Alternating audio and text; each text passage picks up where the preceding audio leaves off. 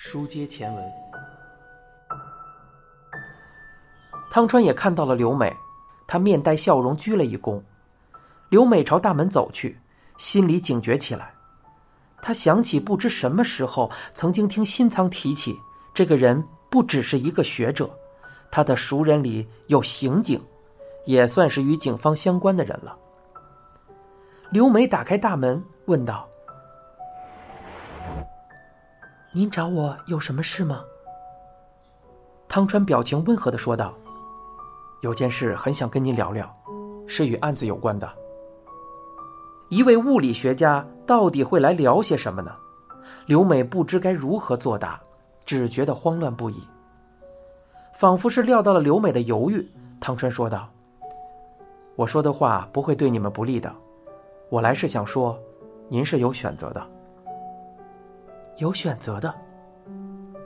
是的。”汤川盯着刘美，点了点头，一双眼睛仿佛洞察了所有真理。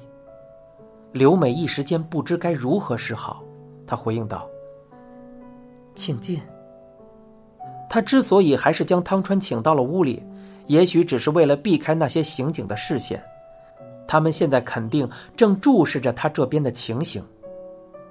刘美将汤川带到客厅，然后在厨房泡上了红茶。他选择了最喜欢的格雷伯爵茶，在刘美看来，也许这是他最后一次悠然的品尝红茶了。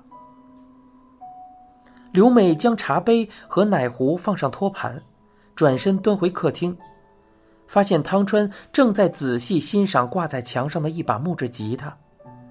刘美将托盘放到茶几上，开口问道：“您对吉他有兴趣吗？”念书的时候，我稍微学过一点。这是吉普森吉他吧？应该还是个老款。具体情况我不太清楚了。新仓也不是专门玩吉他的，只是作为爱好消遣罢了。汤川说：“能让我弹一下吗？”尽管对这位学者出人意料的请求有些不解，刘美还是点了点头。“，您请便。”汤川取下吉他，拉过旁边的一把椅子，弯腰坐了下去。他先是拨了几个音试了试，随即缓缓的弹起了曲子。刘美一下子愣住了，这正是新仓往日的作品，带有七十年代的民谣风格。刘美很喜欢这首曲子，尽管 CD 销量惨淡。汤川弹到一半便停了下来，音色不错。他又将吉他挂回了原处。刘美说：“您弹的真好，其实再多弹一会儿也不要紧的。还是算了吧，要是再弹下去，我这现学现卖的功夫可就要露馅儿了。”汤川笑了起来，朝沙发走去。现学现卖？难道他特意练习了这首曲子？我们家有把木质吉他的事儿，恐怕他是听新仓说的吧。刘美对汤川说道：“请用茶。”那我就不客气了。汤川在沙发上坐下，将茶杯拿到面前。他先是闻了闻杯中的香气，然后拿起奶壶倒入了少许的牛奶。冰木佐之是在这个房间练习的吗？刘美扬起嘴角：“怎么可能？附近的邻居会来投诉的。”练习都是在做了隔音的房间进行的。会有人投诉吗？我听说他唱歌很好听啊。那是正式演出的时候，还没练好的时候，确实只是噪音罢了。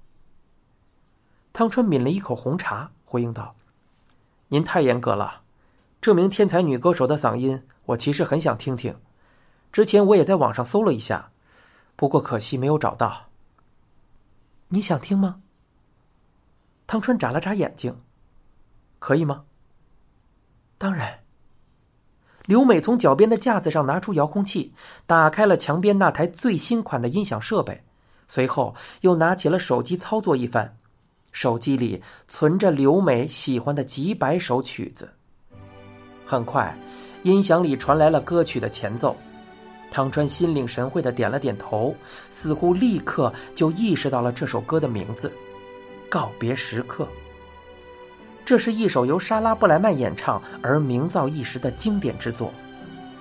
歌声伴着音乐传来，似低吟婉转，又铿锵含情，给人一种歌声入耳、涤荡入心的奇妙感受。汤川瞬间睁大了眼睛，显然是受到了不小的震撼。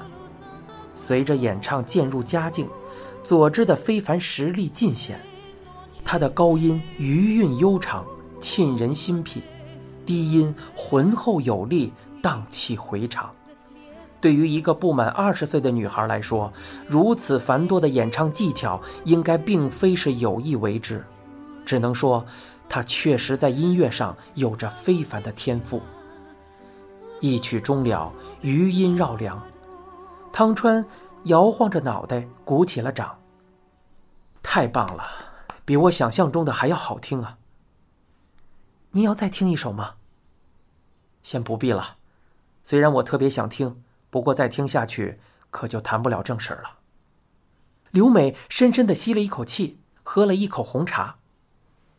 您刚才说与案子有关？汤川答道：“是的。”不过，在连长宽一死亡一案之前，我想先从头回顾一下这次的事情。从头。大约半年以前，连长宽一因为涉嫌杀害佐之被捕，我们就从这里说起吧。当时的具体经过，您已经清楚了吗？刘美拖着脸说道：“是在静冈县吧？他们在那边的一处老宅里找到了佐之的尸体。这应该……”就是整件事情的源头吧。对，准确的说，是一处囤满垃圾的民宅发生了火灾。警方在火灾现场找到了两具尸体，其中一具尸体是那家住户，应该好几年前就已经身亡。至于另一具尸体，DNA 鉴定的结果显示，死者正是病木佐治。从那家女性住户的人际关系入手，警方顺藤摸瓜。查到了连长宽一，那么这里就出现了一个问题。汤川竖起一根手指，那处垃圾囤积房多年以来一直无人问津，可为什么又会突然起火呢？我请相识的警方人员帮忙调查了一下，但是起火原因依然不明。虽然最大的可能就是有人蓄意纵火，不过目前还没有找到能够认定凶手的相关线索。汤川的话令刘美始料未及，她不知道该做什么反应，一时间困惑不已。对于汤川到底想要说些什么，刘美一片茫然。另一方面，警方盯上连长后，便开始调查他与病木佐之的关系。他们很快发现，连长曾经在三年前进出过病木食堂，而且有证词表明，他似乎对佐之存有非分之想。警方认为。佐之很有可能是被连长所杀，问题是能否找到相关物证？侦查员们四处调查，不久就有了发现。他们在连长的房间里找到了一件他以前上班穿的工作服，衣服上沾有少量血迹，而分析显示，血迹正是佐之的。警方认为这是一条关键性证据，并由此决定对连长进行逮捕。汤川竖起了两根手指。第二个问题，从最初得到这一情况开始，我就一直觉得有件事情很奇怪：连长宽一为什么会珍藏着那件衣服呢？正常情况下，他不是应该在辞职搬家的时候处理掉才对吗？如果说是忘了或是没扔掉，我是无论如何都无法接受的。汤川教授，刘美开口道。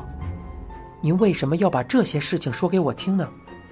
虽然我觉得您分析的很对，但是这些问题即使拿来问我，我也给不出什么具体的答案啊。汤川说：“真的是这样吗？”“嗯，什么真的？”汤川向前探了探身子，仿佛要看穿他的内心。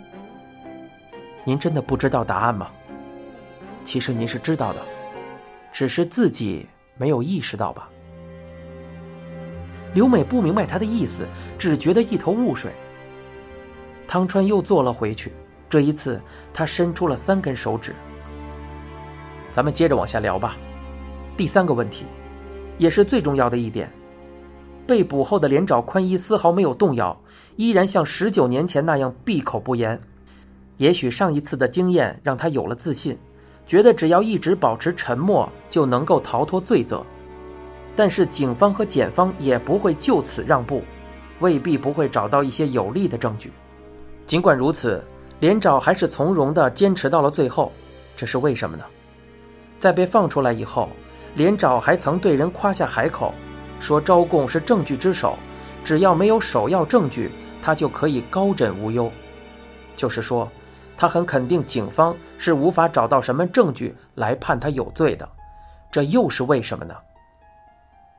汤川将比着三的手放下，喝了一口杯中的红茶，又望向刘美。怎么样？关于第三个问题，您是知道答案的吧？刘美只觉得心里似乎有什么东西瞬间崩裂开来，那是承载着庞然巨物的精神基石的核心。现在的基石已裂，整个精神世界自然也难挡分崩瓦解之势。看来，这位物理学家在到访之前就已经洞悉了一切。你现在收听的是一辆松鼠播讲的《沉默的巡游》，精彩内容。就在下回。